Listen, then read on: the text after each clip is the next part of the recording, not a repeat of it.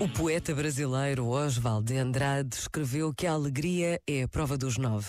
É fundamental lembrar essa afirmação, principalmente em tempos conturbados, como escreveu Mariana Vieira Batista a propósito da vivência da alegria no tempo quaresmal.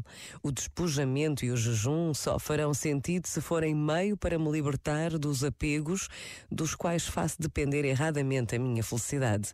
Converter o coração é abri-lo para que caiba cada vez mais desta alegria alegria completa.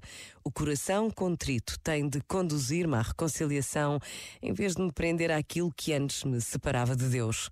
E a temperança é o que me permite navegar no dia a dia, ajustando as minhas escolhas ao horizonte. Este momento está disponível em podcast no site e na app da RGF.